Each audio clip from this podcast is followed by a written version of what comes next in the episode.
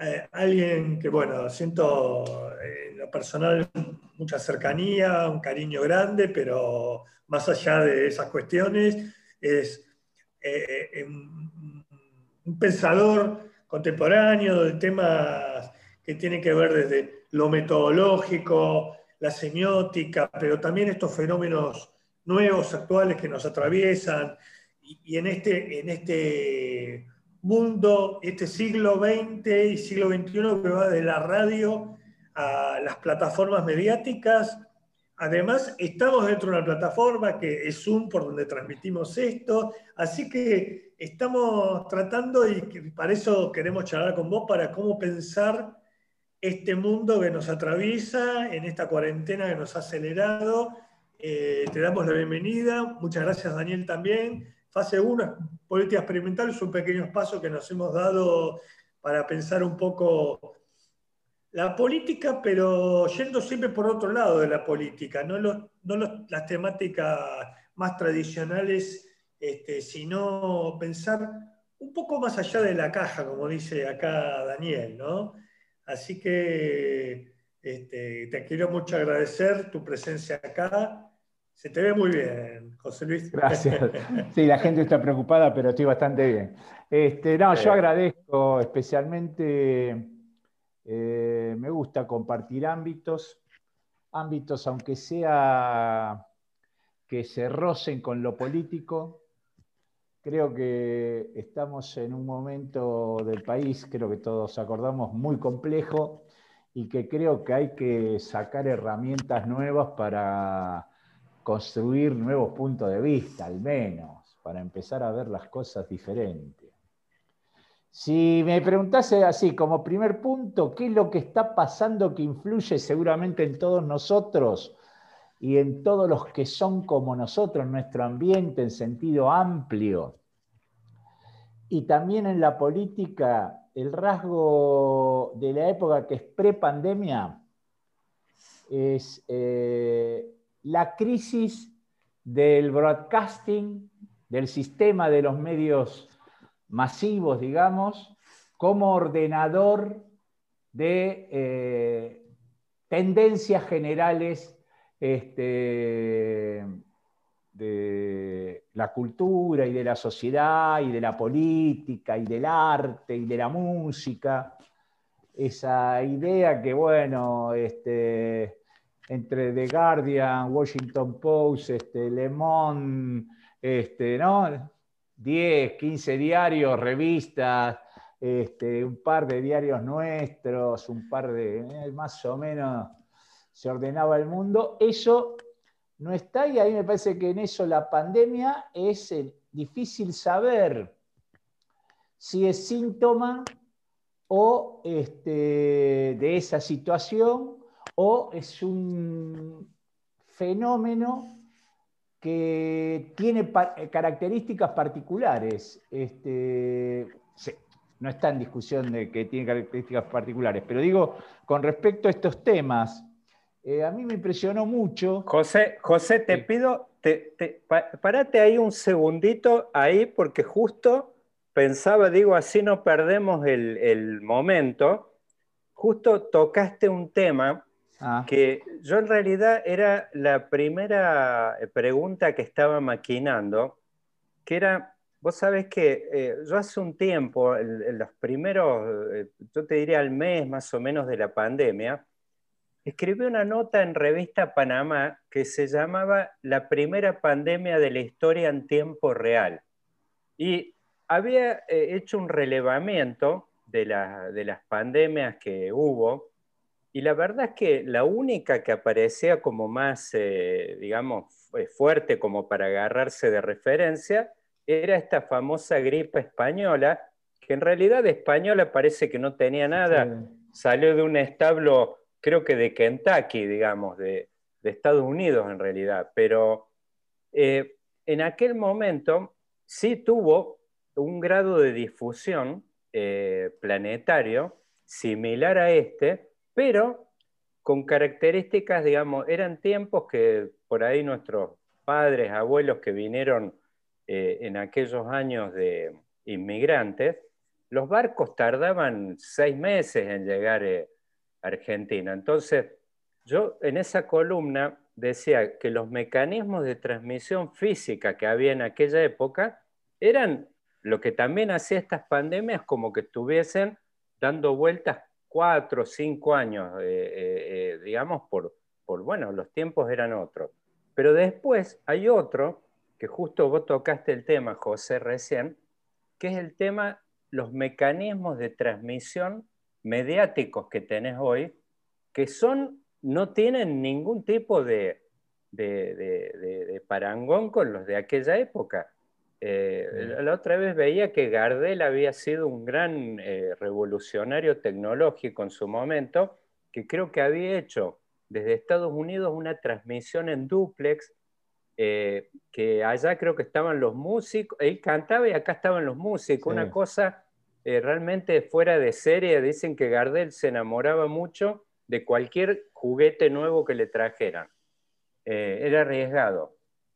Pero ahora tenés esto, donde yo en esa columna decía, me imaginaba, caso ya que el Destripador, hablan de unas 200, 300 víctimas, yo me imaginaba con estos mecanismos de las redes, donde te están transmitiendo las fotos de los hospitales.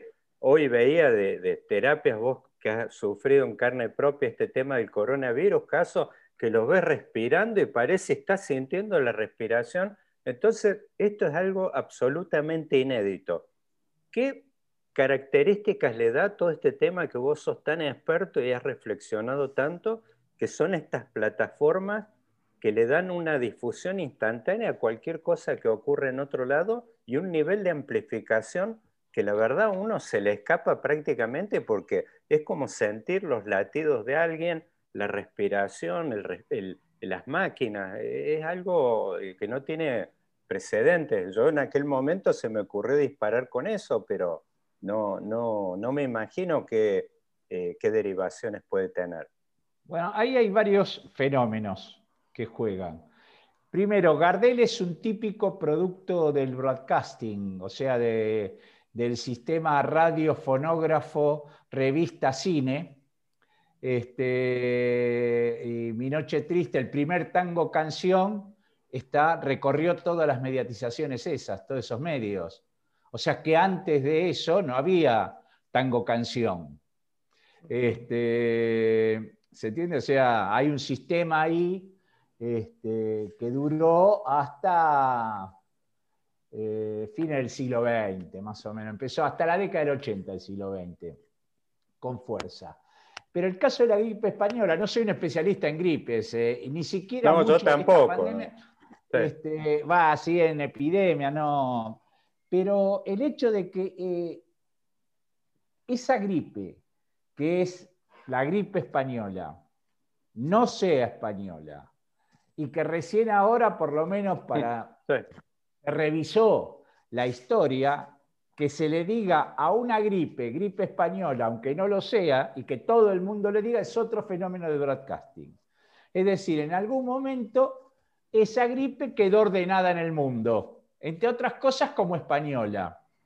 Este, bueno, eso con esta no se pudo armar. O sea, en este sistema de medios que se puede describir, de juego entre plataformas y los medios masivos que siguen teniendo importancia, eh, para mí, digamos que seguro que otro tiene otra genealogía de la mediatización de la pandemia y, debe ser también defendible, pero para mí esta pandemia era una epidemia misteriosa, los, los murciélagos, una ciudad gigantesca pero desconocida, donde de pronto descubrías que había muchos argentinos que habían estado en Wuhan. Entonces, viste, es allá, ese es el mundo donde este, Ginés dijo, acá no va a llegar, lo importante es el dengue, ¿no? Era así. Hasta que un día apareció Merkel, un foco de seriedad global, Alemania. Un faro. faro, dijo, el 60 o 70% de la población alemana se va a contagiar. Y al otro día, Trump se vio obligado a salir a decir algo sobre... Y ahí empezó la pandemia.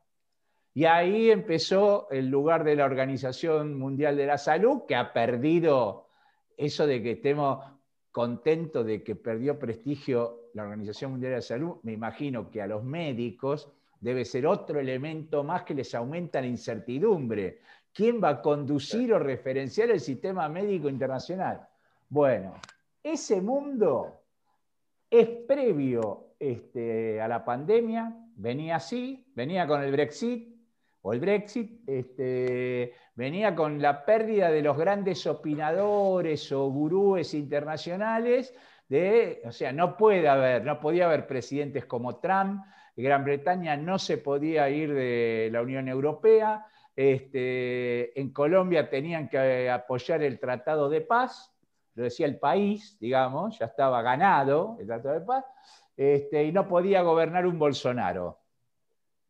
Y todavía estamos tratando de explicar. Un hombre de la palabra y, de la semiosis, de la semiósfera. Hay tres términos que se me ocurren, ¿no? Porque virosis, algo, algo viral, obviamente del virus. Pero vos fíjate que los millennials conocen que algo se viraliza por, por las redes, no por, por el virus. Y hay una escena, que el otro día volvió a ver a Matrix. Y en un momento la ubicás la película, ¿no? Que fue en los 2000, cuando parecía que eh, cambiaba la. Cambiaba. Pero ahí el señor Smith, que era el centinela, era el gendarme de la, de la Matrix, le dice a Morpheus eh, yo estuve estudiando, lo estaba torturando, una escena dramática, estuve estudiando eh, qué, especie de la Tierra va, coloniza un lugar y lo arrasa todo. Los virus, pero yo me di cuenta que el verdadero virus son ustedes, los humanos. ¿Cuánto del virus? Esta es la primera pregunta que quiero hacer. ¿Cuánto del virus no es biológico del del COVID-19, sino es un, un, fruto humano, ¿no? Eh, eh, con esta capacidad de viralizar en este sentido de la cultura, un fenómeno, ¿no? Eh, yo creo que el, fantasma viral de la cultura es la globalización. Y es un proceso que no termina de consolidarse no es un viaje de ida la globalización, es un viaje con idas y vueltas y que genera nuevos fenómenos locales, la necesidad de ser local para sobrevivir. Lo mismo pasa con, eh, me parece a mí, ¿no? porque eh, esta crisis de la pandemia pone en evidencia todo, no pasa solo en nuestro país, pasa con todos los fenómenos sociales. Por ejemplo, esa confianza que hay en que el tratamiento de datos, que está todo bajo control, digamos, viste que eh, esta es la primer eh, epidemia que yo conozco que se comunicó eh, en red, o sea, como una red. O sea, es eso que sale de Wuhan, como había vuelos a distintos lados, en las ciudades de los distintos este, aeropuertos, enseguida en Corea es, en Corea se descubrió un fenómeno muy interesante, que es el de los hipercontagiadores. Este, ¿no? Nodos, es un tema de red reticular, nodos que por su tipo de contactos contagian más que cualquier otro. Bien, ahora, no avanzó la epidemiología para el lado del networking, por decir así. No, las estadísticas que triunfaron con la pandemia no son las estadísticas del Big Data, sino las estadísticas de los infectólogos que trajeron a la escena mediática, este, este, es un tema que vos, Carlos, conoce bien, trajeron, y hemos conversado hace tiempo sobre este tema, trajeron este, a la escena mediática unas este, eh, formulaciones estadísticas que los sociólogos cuantitativistas, digamos, lo habían dejado de usar porque se perdió la sofisticación cuantitativa en las ciencias sociales por distintas causas. La globalización es una.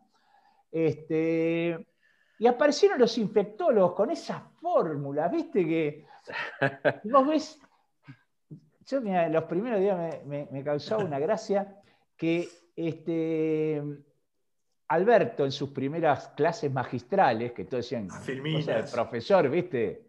Nunca usó un PowerPoint en una clase, por eso está siempre delante de la pantalla, y nunca usó números. Es abogado, ¿viste? Como son los abogados, saben todo, pero este, hasta que no se sientan a hacer un algo con un Excel. Claro. Este, nunca podía decir duplicación de casos, decía multiplicación.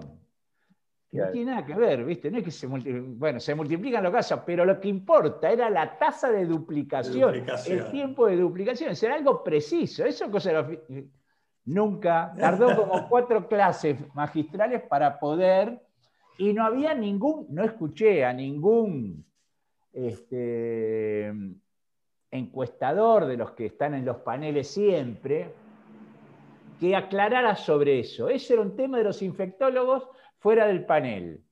En una pantallita agregada había un tipo que ahora se comen como son así aislados, en los paneles lo matan y le echan la culpa de todo.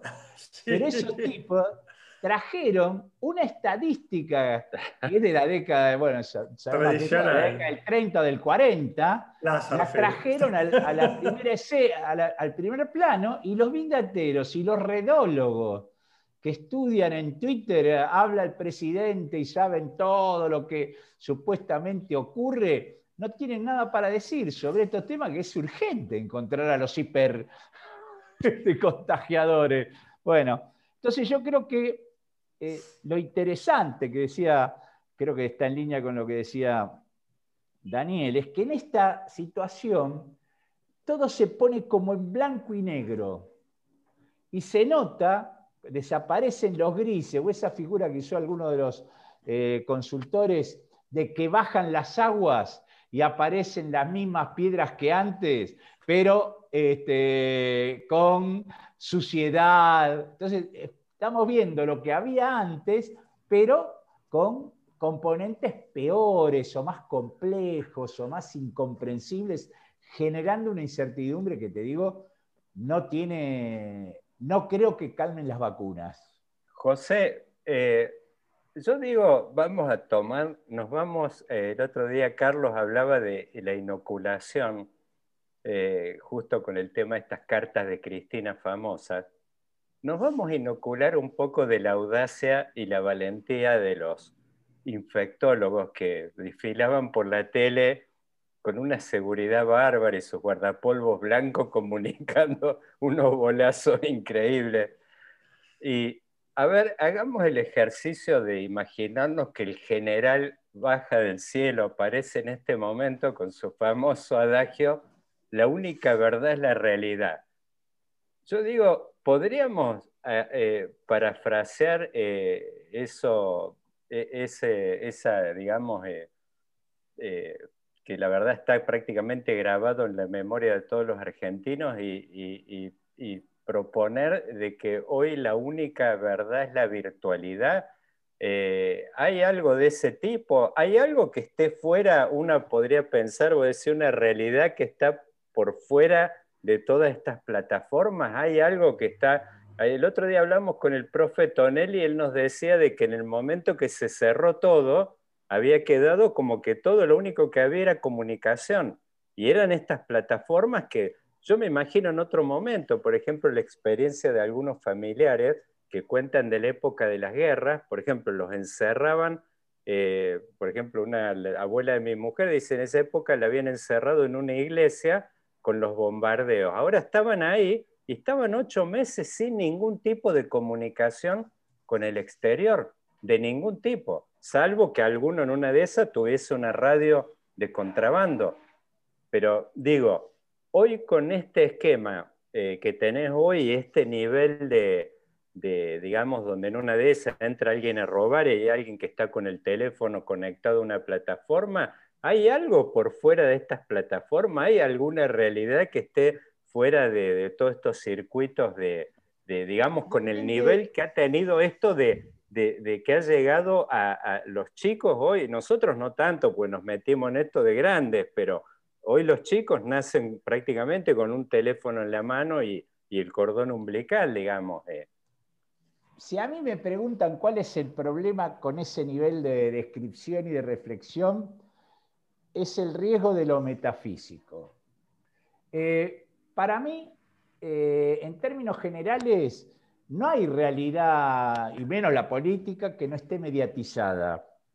No conocemos Buenos Aires si no es a través de mediatizaciones. Yo soy un muchacho grande, digamos, he vivido en distintos barrios este, y sigo descubriendo lugares así, uy, por esta calle no fui nunca.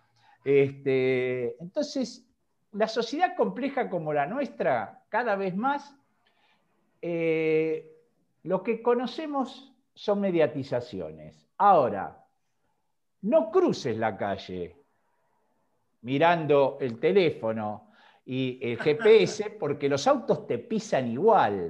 Entonces, no quiere decir, este, o sea, eh, esa familia que rápidamente vos estabas construyendo para comparar con esta época el hiperaislamiento con respecto ahora a lo que es la hiperconectividad. Pero ya le tuviste que poner una radio. Desde la década del 30, este, es raro estar aislado. Ocurre, ocurre, pero es raro estar aislado eh, de la comunicación masiva. Eso es un proceso que viene de antes. Lo que ahora hay es primero la extensión y la posibilidad de interacción. No es que estás mediatizado, es que, sino que vos podés mediatizar. Eso que llama, este, y que a mí me ordenó mucho eh, Roberto Igarza, la cultura intersticial.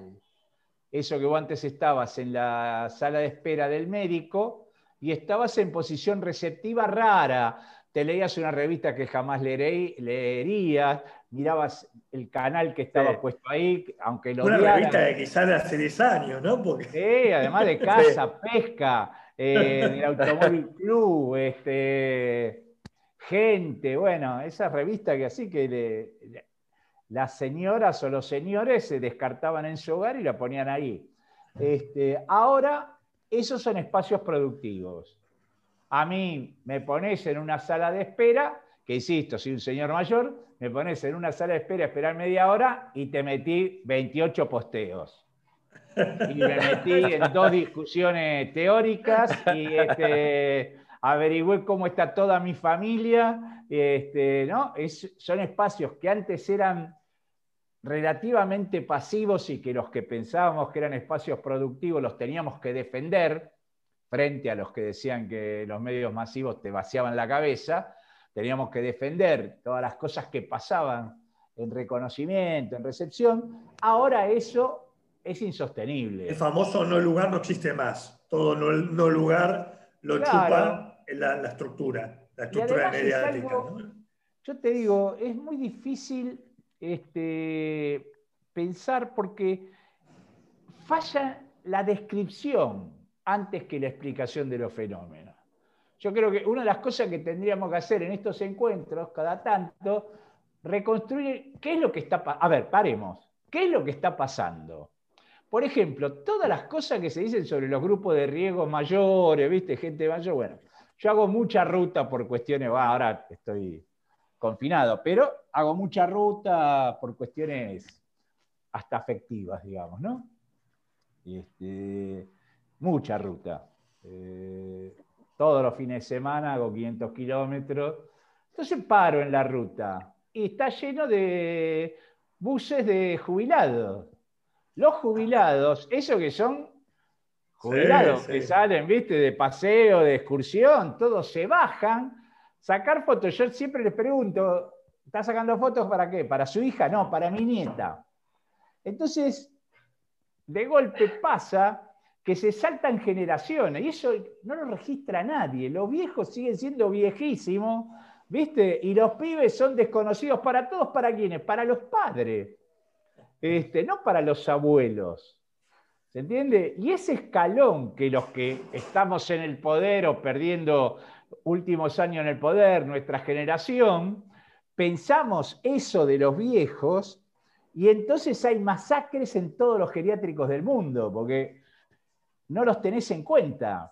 cuando si en todos esos geriátricos le proveyeran, este, no les quitaran el teléfono o les dieran teléfono a todos los, este, hay estudios sobre el uso para la salud de la movilidad. Este, bueno, yo estuve, no sé, 20 días en terapia intensiva, no dejé de postear un día, porque estaba bien de la cabeza, no, no estaba rodeado de miedo, digamos. Este, entonces estuve conectado bueno, José Luis, te, cambio un segundo, te giro un segundo el tema, eh, porque, y me gustaría una reflexión tuya que tiene que ver con algo más estructural que lo que venimos hablando muy de la micro, pero vamos a la macro. No hace, no hace mucho, cinco o seis años, apareció toda la, economía colaborativa. Yo tengo una casa en Buenos Aires, vos tenés una casa en París, hoy no te venís 15 días y yo voy. No mucho después aparece Airbnb como una multinacional. Eh, Amazon, cambiamos, vendemos cosas usadas, Mercado Libre acá, Plaza Segunda Mano, que era una revista que aparecía la gente de cosas usadas.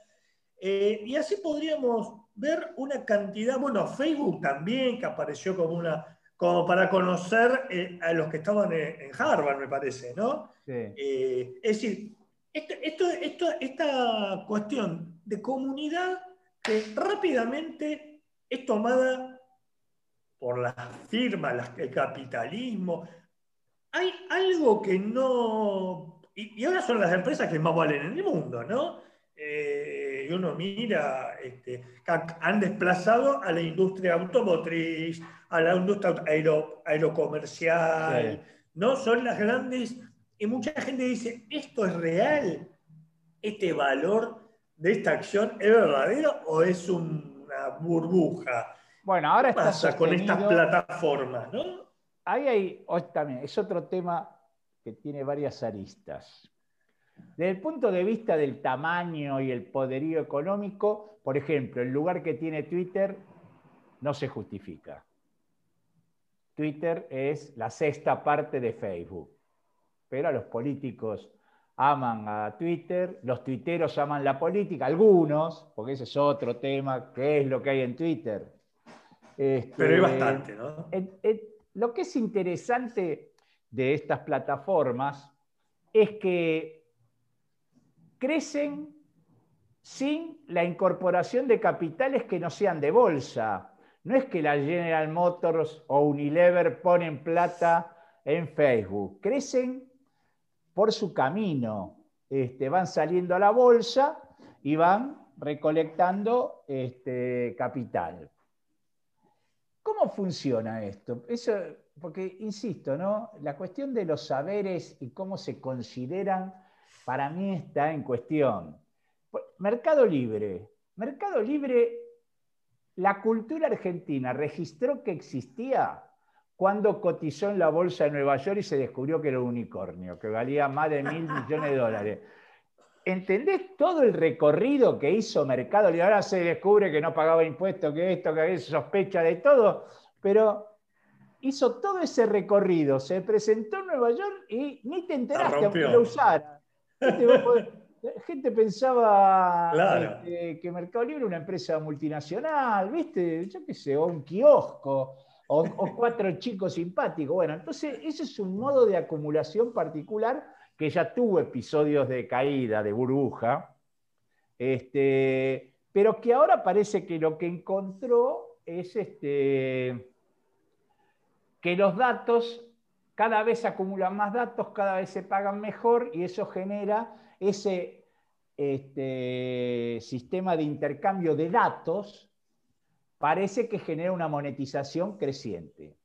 De cualquier manera, algo que hay que tener muy en cuenta, pero mucho, y que te digo, digo esto y no sé si hay mucha gente escuchando la mitad y dice, oh, este es un boludo. pero te digo, es así como te digo yo. Este, todos estamos aprendiendo a vivir en plataformas, incluidos los dueños de las plataformas y los diseñadores de sus partes y los usuarios que van probando nuevos usos. Este, porque no es que las plataformas crecen por nuevas propuestas este, de las plataformas, nada más. Generan todo el tiempo, generan todas las plataformas, generan aplicaciones o posibles usos para sacarle público a otras plataformas, parecidas o diferentes. ¿eh? Este, crecen por eso, crecen porque las que tienen fuerza financiera compran otras. Y además crecen en el sentido que maduran, que se transforman en cambio, porque los usuarios son empecinadamente este, peleadores con las plataformas que usan y le encuentran la manera y la usan para otra cosa. Lo que pasó con WhatsApp, hasta que la compró el grupo de Zuckerberg, eso era una plataforma de chat. Ya hubo experiencias previas de chat. Fue todo un momento de la plataformización de los intercambios interindividuales, pero este, la plataforma propuso los mensajes de audio, que crecen, pero los usuarios los odian.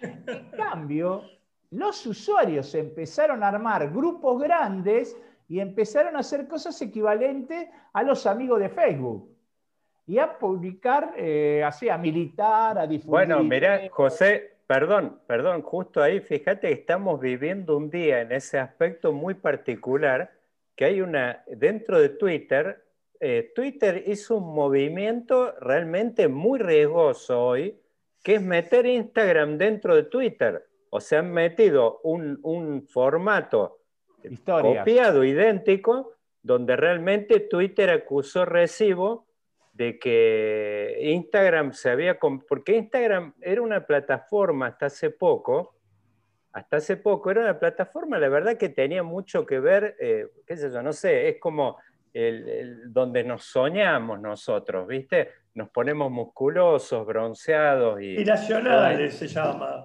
Claro, aspiracional. aspiracional, es, el lugar donde... Un par de años que no es así o más, Instagram. Bueno, plataforma peronista. Es una plataforma de militancia, eso sigue estando. Por eso. Ya se descubrió que los influencers no influencian. Bueno, eso hizo caer toda esa parte.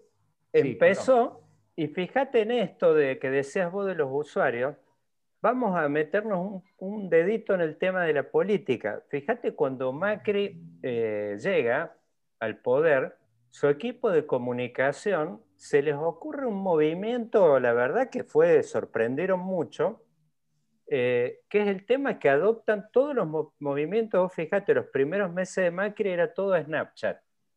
Todo Snapchat era. Hacían y tenía un equipo encima que ponían ositos, todo, y iba por supuesto, muy bien dentro de todo este tema del relato del perro Balcarce y el tema de Durán Barba que decía que, eh, eh, teníamos que estar, eh, por supuesto, alegres. ¿Cómo se llama? Rosichner decía que, que, bueno, que la historia de Argentina estaba llena de muertos, que había que clausurar todo eso. Pero digo, fíjate que hay una apuesta muy grande en Snapchat y hoy estaban comentando lo curioso es que Snapchat es la plataforma que aparece con toda esta cosa de canchera de la comunicación, de metiéndole emojis y que vos podías dibujar arriba de los posteos y un montón de cosas. Y resulta que después Snapchat se hunde y aparece eso dentro quizás de Instagram y hoy Twitter da un paso eh, que decían es increíble porque es como que Snapchat ganó la, ganó la batalla, pero perdió la guerra, ¿viste? O sea, es como no sé dónde está. Bueno, Creo que hoy, hay mm. distintos fenómenos que juegan. Mm. Primero, el escándalo con esto de Twitter, que es de hoy, así que todavía no me senté a ver cómo funciona ni nada, es porque Twitter es la única plataforma que queda este, que hay tuiteros que piensan que Twitter es una plataforma diferente, en el sentido diferente a nivel estilístico, digamos, que si sos piola, estás en Twitter. Es increíble que haya gente piola que piense eso. de algo que es una pantalla, un teclado y una red que nunca ves, y una serie de contactos con lo que te gusta discutir. Y como se discuten como vos, pensás que esa es la picardía, lo cool. Bueno, ese es un tema. Otra cosa que pasa, que insisto que estamos este, aprendiendo. Eh, nadie tiene mucho más de 20 años en vida de plataforma. Gente como nosotros, muy poca parte de nuestra vida está en plataforma, aunque hagamos muchas cosas en plataforma. Todo el mundo está aprendiendo. Una cosa que parece es que los adolescentes quieren tener plataformas propias. Entonces, en cuanto a su plata, eso que decía TikTok es para los pendejos, todo, ¿viste? Rápidamente se descubrió que la Pato Bullrich le mandaba videos a los nietos con TikTok. No existe eso, ¿viste? Porque una mediatización no es la, interfaz nada más. Bueno, entonces todas maduran, todos tus hijos usan algo y vos probás si tenés tiempo. Bueno, vos probás y tus hijos se cambian. Entonces hay un fenómeno de migración de plataforma que no se tiene idea, o sea, de Facebook hace fácil 5 o 10 años que se viene diciendo que se cae. ¿Por qué? Porque se lo mide con los patrones de mercado de las tecnológicas que solo crecen, cuando dejan de crecer mueren. Pero no, Facebook tiene tal nivel de escala que le tenés que aplicar los criterios de marketing del yogur, del jabón de tocador, de las bebidas alcohólicas, de la cerveza que entran, crecen, crecen, se amesetan. Pero si se amesetan, pueden, el whisky durante 30, 40 años fue para hombres mayores de 40, 50 años. Ahora mis colegas de 30 me invitan, a, mis colegas mujeres de 30 me invitan a tomar whisky. El whisky no perdió plata nunca. Ahora tiene un nuevo José, pico. José, necesitamos un auspicio ahí de no nos deje afuera. que saca ahora. no nos, ah, no nos deje afuera. Yo estoy retirado ahora, de todo. Ahora, José Luis, yo conecto una pregunta que hizo Daniel, voy a ser breve. ¿Vos, viste este fenómeno del cual todos intentamos chusmear un poco que tiene que ver con el Bitcoin y las monedas. Vos fíjate que, el capitalismo tradicional se hizo con el patrón oro. Estaba el oro ahí y yo emito en relación al oro. Y todavía se sigue hablando que los chinos tienen oro, si las reservas federales, si Argentina tiene oro, discutimos acá. Y el Bitcoin es un fenómeno comunicacional, básicamente como una moneda, no virtual en el sentido, y, no, y sigue creciendo y parece que va a récord, y todos decimos... Pero es un ahora aparecen, también las la narrativas de yo compré un Bitcoin ahora soy millonario. Este, eh, bueno, es un típico fenómeno que corre riesgo de burbuja. Eso me hace acordar ese aspecto, ¿eh? ¿no? Porque es un tema financiero complejo. Pero ese aspecto de que crece, digamos, y que no, hay respaldo este, que no sea la confianza del sistema, en el sistema, me hace acordar, conocí de joven, tenía un conocido que era churero. O sea, trabajaba con las achuras, este, así, de mataderos. Era ah, todo un mundo de contado. No, no, churero así, este, eh, vendía eh, chinchulines, molleja. Bien. Y, este, y era todo fajo de billete este, efectivo. Todo efectivo, sacaba. No le pagabas a uno, a uno. Así, el tipo este contaba que se había fundido, sí. Fui y le dije a uno que era amigo, che, te pago mañana. Me dijo, sí, no hay problema. Al otro día no me vendieron todos los días tenía que vender, pagar en efectivo. No, porque no pagaste, no pagó, no pagó, no pagó, quebró. Entonces, esos fenómenos basados en la confianza, todos los sistemas de trueque, todo eso son, vienen sapiens. Este, así que habrá, como, habrá que ver cómo se desenvuelve.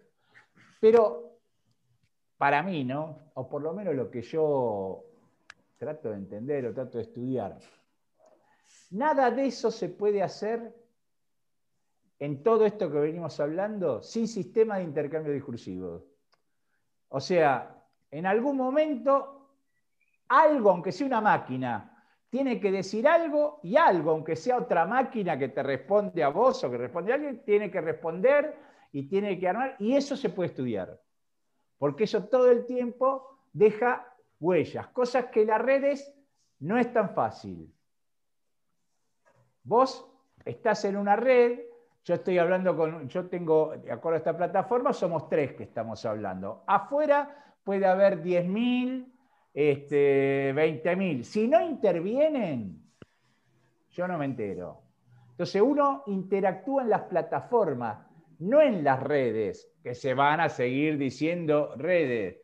Este, lo que diferencia a Twitter de Facebook y de YouTube no es las redes, que además hay muchos que están en las tres, este, sino lo que haces, todo lo que haces en YouTube, todo lo que haces en, Facebook y lo poco que podés hacer en Twitter, pero que se viene expandiendo. Yo no sé si, yo, como la plataforma se quiere poner híbrida y así generalista, yo lo que hago, que es muy raro, pero cada vez hay más, eh, comparto música en Twitter, que los tuiteros tradicionales deben odiar, ¿viste? Este hijo de puta. Este, acá, que es el lugar de la opinión, todo. Bueno, eso por un lado. Otro tema vinculado a las plataformas son los circuitos. Hay circuitos, por ejemplo, un circuito típico de la política que es totalmente incomprensible, ¿por qué no pueden salir de eso? Es el que relaciona los paneles, pasaje por los medios originalmente gráficos y Twitter. Entonces, o tuitean, recuperan los medios y en el panel todos se arrancan los pelos, o se arrancan los pelos en el panel, los medios dicen gran conflicto, ¿eh? y los políticos se ven obligados a tuitear. Y esto vale para Trump, para Putin hablando de su Sputnik, diciendo cualquier cosa, digamos, este, bueno, es un circuito para mí nuevo, cuatro años, yo lo registré en la... El poderío lo registré en las elecciones en los debates presidenciales del 19, que los debates fueron súper correctos. O sea, todos dijeron lo que tenían que decir. Este, ¿Qué vas a hacer? Eh, se chicanearon un poco, pero bien, digamos, ¿no? Y todos los paneles dijeron que fue un desastre. Fue súper aburrido, nadie le interesó, nadie dijo nada importante. Cosa que yo lo vi, los, eh, o sea, yo tengo mi opinión pero te interrumpo un segundo ahí. El beso en 2015 de Juliana Aguada a Macri. ¿Por qué? Digamos, todo el tiempo decimos hay que ver la película, no hay que ver la foto, pero esa foto, no nos acordamos de nada de ese debate, pero nos acordamos de ese instante. Ahí, yo pasa creo que algún fenómeno. Porque en ese momento, yo siempre pienso que hay que salir, a, todos nos pasa como espectadores que somos de este ambiente y de esta época, que nos quedamos pegados o a frases o a términos o a figuras, a figuraciones así. Porque si no, no puedes opinar. Eh, yo, viste, enseguida yo parece que me fuera por las ramas. Para mí no me voy yendo por las ramas, pero yo creo que lo que pasaba ahí, estaban en juego dos sistemas de intercambio, en el 2015 estamos hablando. Sí, sí, 2015. Dos ecosistemas completamente diferentes, del que Scioli no era el mejor representante, pero era la cadena nacional, el broadcasting década del 60 de Cristina, con eh, la carga polémica del discurso político, y el proyecto de Macri del networking, de que somos todos tranquilos, iguales, de lo cual Durán Barba era una parte.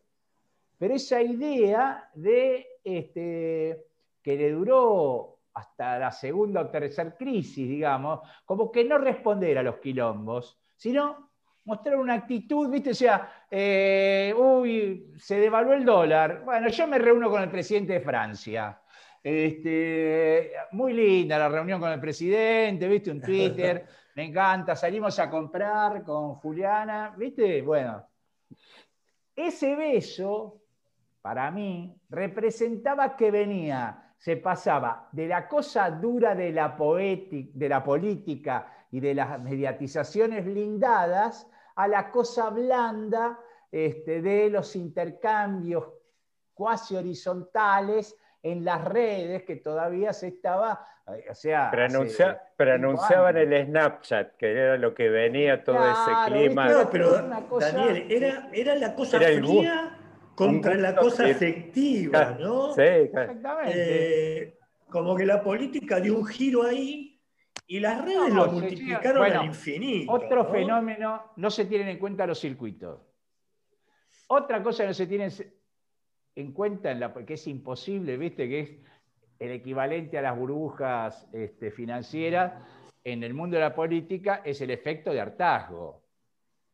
O sea, llega un momento que Carlos te cansó de verlo, ¿viste? No lo matás, sigue ahí, ¿viste? Pero basta, a ver otro tonito para hablar, otro modo de empilcharse, otro manera. La política, el insight no lo, no lo capta eso.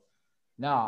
captura la lógica binaria tradicional y no, entiende. en los sistemas. Ahí, ahí Felipe, yo me acuerdo una vez lo escuchaba Felipe González, decía él de que eh, hay un momento, decía, donde la gente se cansa de, de escucharte, y él hablaba de que me dice, mire, no me pregunte bien cuál es el, plazo, no, no, es una fórmula científica, pero él hablaba de 10 años. Dice, hay más o menos 10 años, un momento que te das cuenta que aparece, eh, apareces vos en la tele y tus mensajes, y es como que los tipos que te escuchaban con mucho interés te apagan Ruido el blanco.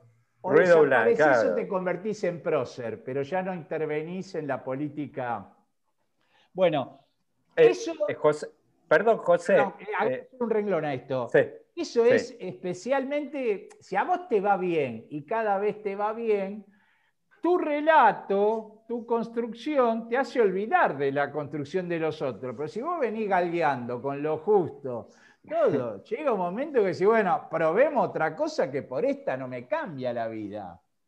Y yo de todas las periodizaciones de crisis que se hacen en Argentina, la que prefiero para explicarme a mí lo que pasa es los últimos 10 años. Eh, la crisis que hay que enfrentar es la de los últimos 10 años, donde todos los jugadores de estos 10 años están todavía en la cancha. Y con el este, caballo cansado. digo, bueno, por eso... Eh, eso, eso, bueno, el otro día, pues justo sacaste el tema, te iba a preguntar otra cosa, pero ya que nos metes acá, la impresión que me da que, eh, eh, viste, hablamos, porque es un poco como le pasa a los magos, viste, que van, es, algo que tiene mucho que ver con el tema de la ilusión de los espectadores que están abajo. Y en un momento salen y en un momento los conejos empiezan a salir muertos. Eh, da la impresión acá, con esto que decías vos, de los jugadores que están, y si uno le mete un condimento, que justo el otro día hablábamos con Luis, que es el tema del condimento que aparece una pandemia que no ves que no tiene precedentes prácticamente en 100 años. Ah. En 100 años, yo en ese artículo hablaba de la última, así que vos decís, con un efecto devastador, fue el SIDA, pero no tuvo características de este tipo ni de cerca porque era más de nicho y además tenía un periodo de incubación largo, con, hizo estragos obviamente en, digamos, es más, en cantidad de muertos, esta no le va a igualar ni en lo, el peor de los cálculos de un infectólogo serio. Eh, y pero eh, eh, lo que te decía yo, justo volviendo al tema de los 10 años, acá da la impresión que yo veo que muchos recursos a los que echa mano eh, el gobierno, el oficialismo actual y la oposición, vale lo mismo, me da la idea que están echando mano a recursos que más allá de la evaluación que uno puede hacer o de si efectivo o no efectivo, da la impresión como que aparecen y están, lo vimos con Vicentín, vimos cuando apareció el tema del cepo, que en una de esas, bueno, ya te digo, viste de nuevo y vos decís, o por ejemplo en la justicia aparece un tema, no, mandan un proyecto que en una de esas es para mover un juez de paz y automáticamente dice, oh, de nuevo, Nisman, y aparecen, es como que esos temas te da la impresión que están como demasiado contaminados. Bueno, yo sobre y, ha perdido, bueno, y ha perdido esto eh, actual, casi todo el arco político, lo que se ve, es que han perdido esa magia con la que apareció en ese momento cuando hablamos de Macri y lo que decía Carlos del beso, el cambio de clima, dicen ahora viene otra cosa. Y me parece que Macri tuvo durante mucho tiempo un viento de cola en ese aspecto que hoy no está. Eh, yo creo que este, lo que influye en ese modo de ver de repetición es lo que yo llamo panelismo. Es eso de que los políticos piensan, parece, ¿no? En general, piensan, se referencian en el panelismo, un espacio donde conviven políticos que diagnostican, periodistas que proponen políticas y consultores que le dan una terminología al tema. El que no juega en ese gozo este, no puede permanecer ahí, tiene que cambiar de panel, entrar, salir. Pero si vos te quedás ahí, es que vos decís, tiene que Alberto le diga tal cosa a, tal, a Lilita, es un sintagma este, reversible. Muy bien, es, la ciencia está ahí. Este, eso por un lado. Ese, ese clima, que es el clima que consolidó la grieta, el, sistema, el ecosistema discursivo de la grieta, si no salís de ahí, solo podés repetir. Si no repetís, salís de ahí. Desapareces. Ahora, este, siguiendo las enseñanzas de un viejo semiólogo ya fallecido este, del cine, que enseñó cosas sobre la censura nuevas, digamos, ¿no? Siempre hay posibilidad de que aparezcan cosas cuando aparecen, aparecen con tal fuerza de verdad que el sistema trata de matarlo. El sistema todo. Voy a decir tres de Alberto. Seguramente se, leerá como un apoyo este, mío Alberto. Este, tampoco no es que no lo apoyo, pero esto es algo para mí objetivo. Primero, si Cristina era cadena nacional, era broadcasting, y este, Macri era networking, es decir, trabajo en red. Eh, Alberto es el primer presidente en post-broadcasting, es decir, tuitea, va a la radio, a los canales, hace todo mal, pero está en todos lados, se entrevista con los enemigos, con los amigos, con los que no conoce, con los amigos de toda la vida y se pelea, da mal las cifras, todo es como un ser humano de esta época, de su edad, pero nadando en el ambiente de la época. Yo creo que eso es un dato recontra favor. ¿Qué dicen los consultores? Que se calle, que no tuitee todo. Si yo fuera consultor diría, vos seguí que es lo único que tenés. claro, seguí, seguí, seguí, haciendo la misma del domingo, claro. Otra, la plataforma de los tres, Cava, provincia de Buenos Aires, presidente, un albertista, un este, instituto patrio cercano y un macrista, porque en ese momento era bien macrista, hablando y tomando decisiones que por un buen tiempo la población seguía, respetaba, tenía en rating. Eso es un fenómeno político que por lo menos yo no soy especialista, entonces miro las cosas que a los especialistas no les interesan. No, bueno, la mesa, la mesa de los tres tenores, digo, que dice el, turco siempre, ¿no? Está claro, digo. Hace 10 años, bueno, el turco eh, se lo tomaba en chiste, todos decían, ¿viste? Que beneficiaba a Rodríguez Larreta, que Kicillof era un desastre, que no bueno, todo.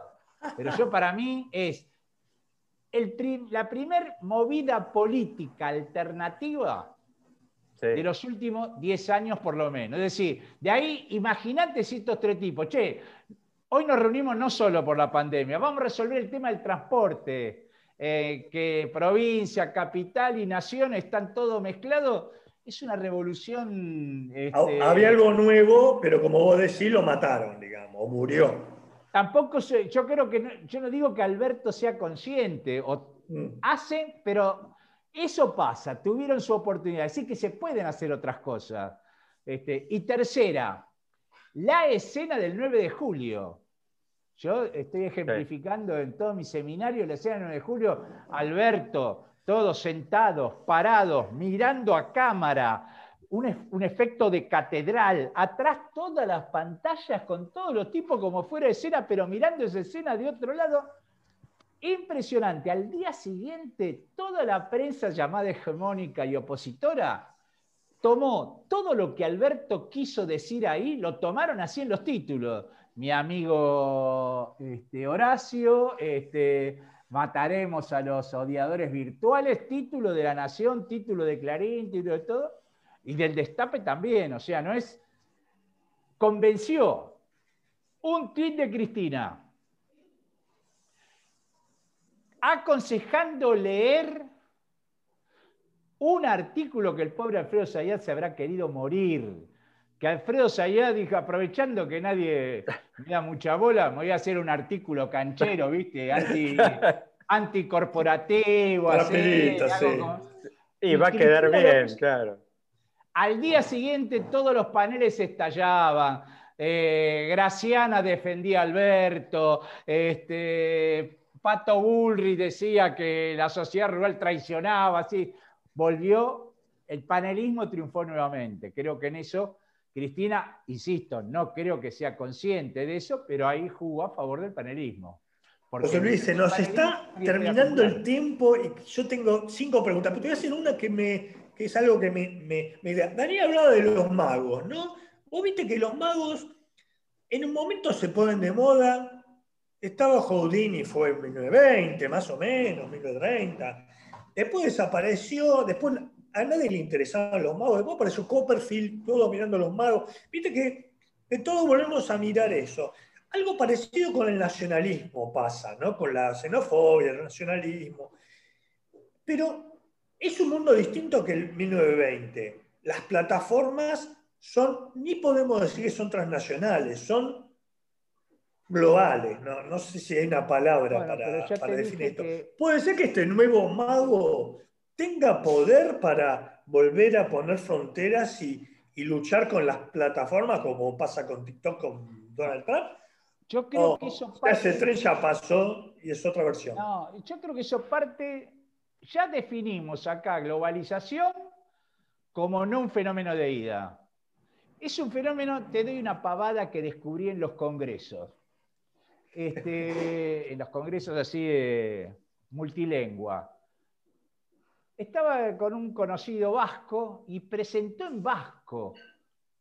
¿Qué presentás en vasco? y nadie te entiende, José Luis. Si presento en castellano, todos piensan que soy madrileño. Como de vos, piensan que sos español, no saben que sos argentino. Bueno, los gallegos cada vez hablan más gallegos. O sea, la globalización te obliga a la localización estructuralmente, si no desapareces. Y no desaparece la cultura, la práctica. Eso por un lado. Es decir, no hay tal globalización tan homogénea. ¿no?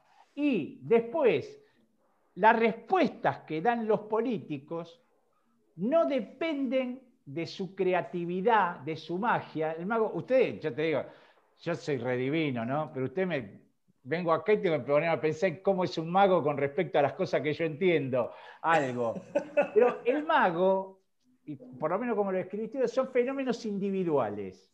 Y entonces creo que se está tratando de buscar a alguien que salve. Este, bueno, yo creo que Néstor, más allá de sus... o Menem, o Alfonsín, más allá de sus respectivas condiciones, fueron efecto de estructura. Yo sigo siendo estructuralista. Entonces, lo que hay que entender, la estructura que está jugando ahora, que está en transformación, y qué cosas hay que hacer para responder esa nueva estructura. Que esta, este hambre que hay en Argentina y que va a crecer más, no es el hambre del 8% del 69 que movilizaba Citrax Citram y armaba el Cordobazo. Esto es un fenómeno donde nuestro país, con eso, mitad de la población pobre y mitad de la economía en negro, no gobernás, no pueden tocar los planes sociales porque es la única manera que ese 50% pobre sentir que lo controlan. Pero ya está. O sea, la única manera, por eso te digo, se juntan esos tres. Mirá si agregaban a Schiaretti, a, este, a Perotti y al de Mendoza.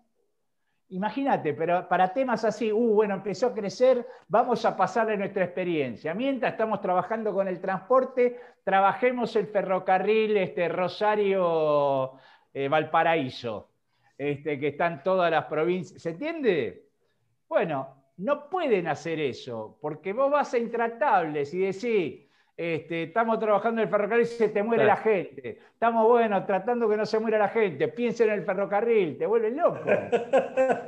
Ahora, no lo vas a construir, no es una construcción discursiva. No estoy de acuerdo que sea un problema de comunicación. Es un problema de innovación, de gestión y que va acompañado por sistemas de intercambio discursivo que lo acompañen, pero es, se terminó, digamos, no hay más este, eh, se van a morir de hambre los jubilados, se van o sea, ¿viste? Hay que hacer algo. Pensá, pensemos una cosa, ¿no? La cosa del piñón fijo, ¿no? Eso de la bicicleta como los triciclos que solo podés ir para adelante. Pensá que no pudieron hacer un gesto con el gasto de la política. Ya sabemos que no modifica nada, pero está repartiendo esfuerzo a troche y moche. Se esperaba un poco, algún, gesto, claro. No pueden, porque si dejan de pedalear, se caen. José, yo eh, eh, la verdad que, bueno, antes que nada voy con mi última, eh, agradecerte, espectacular, me, me, dejas por lo menos a mí lleno de inquietudes, con muchos temas, creo que vamos a tener que encontrarnos eh, pronto eh, otra vez.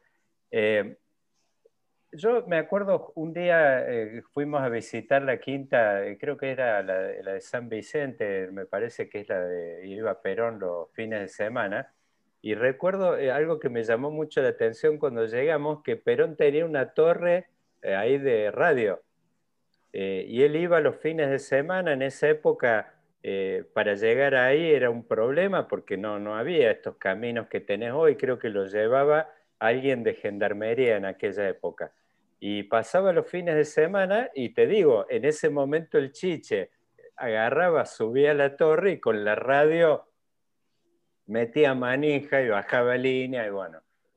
Hoy digo, eh, creo que analizamos mucho todo este tema de eh, cuáles son si yo te tengo que preguntar hoy, digamos, para las herramientas que tenés, algo que vos decís, el dominio estratégico para un dirigente político, el dominio de determinados, eh, de determinados circuitos o canales o plataformas de comunicación. Si yo te dijera, no sé, se te va a caer el avión y te tenés que quedar con una, con dos o con tres hoy, ¿cuál? Porque por ahí uno piensa, ¿viste? pero eh, yo veo, por ejemplo, con los canales estos de noticias, que veo que tienen a la noche 0,2 eh, de puntos de rating, pero yo veo que no los cierran y veo que hasta se pelean y abren nuevos inclusive, así que para mí, no sé, debe tener eso algún valor que yo no lo veo, porque inclusive veo que hay nuevos jugadores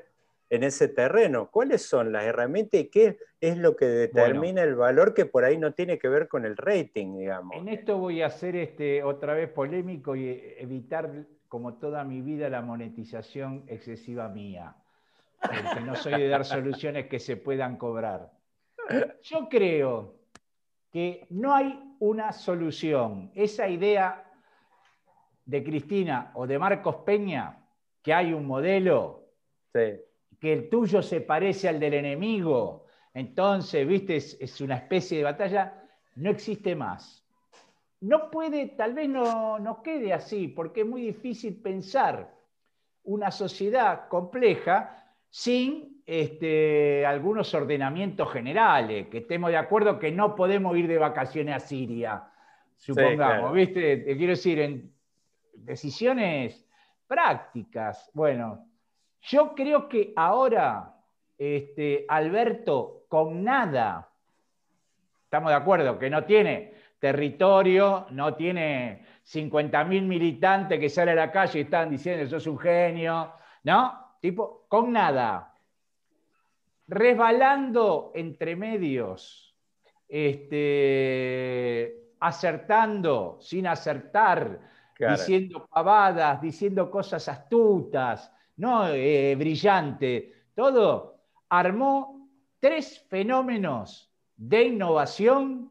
No hace falta este, que haya una cabeza, tener o sea, vos decís, que un, atributo fundamental de esta época sería perder el temor al ridículo. Digo, ese sería. Sí, y resbalar, derivar, derivar. Y este, bueno, te pegan por acá y vos salís para allá ¿Está garantizado el fenómeno? No, pero le van apareciendo oportunidades de armar.